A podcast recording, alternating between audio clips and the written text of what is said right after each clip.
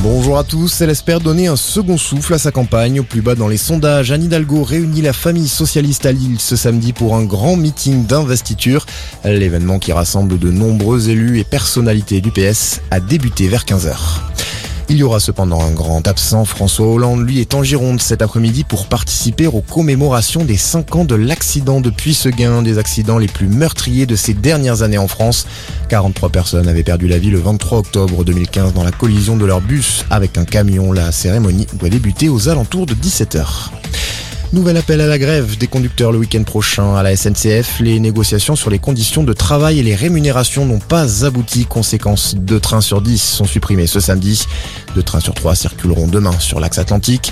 Pas de difficulté en revanche sur les routes. Bison Futé hisse le drapeau vert aujourd'hui et demain sur l'ensemble du réseau national en ce premier week-end de départ pour les vacances de la Toussaint. Une hausse de 5 à 10 centimes à prévoir dans les boulangeries. Le prix du pain pourrait augmenter en France dans les prochaines semaines.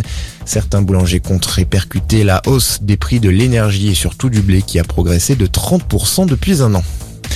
Dans le reste de l'actualité, à l'étranger, l'Autriche menace de reconfiner les non-vaccinés. Confronté à une forte hausse de cas, le pays a indiqué hier que la mesure serait mise en place si cette dégradation se poursuit. Près de 3000 nouvelles contaminations sont recensées en moyenne chaque jour dans ce pays qui compte 9 millions d'habitants.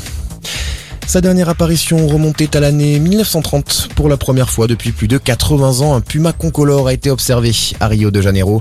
Cette espèce avait pourtant été officiellement déclarée comme éteinte. Et puis un mot de rugby pour terminer, huitième journée de top 14. Le stade français affronte Lyon. En ce moment, Clermont reçoit Pau également et Bordeaux-Bègles joue à Perpignan et Biarritz est à Brive. À 17h, le Racing défie Montpellier et Castres se déplace ce soir à Toulouse. Coup d'envoi à 21h. Excellente journée à tous.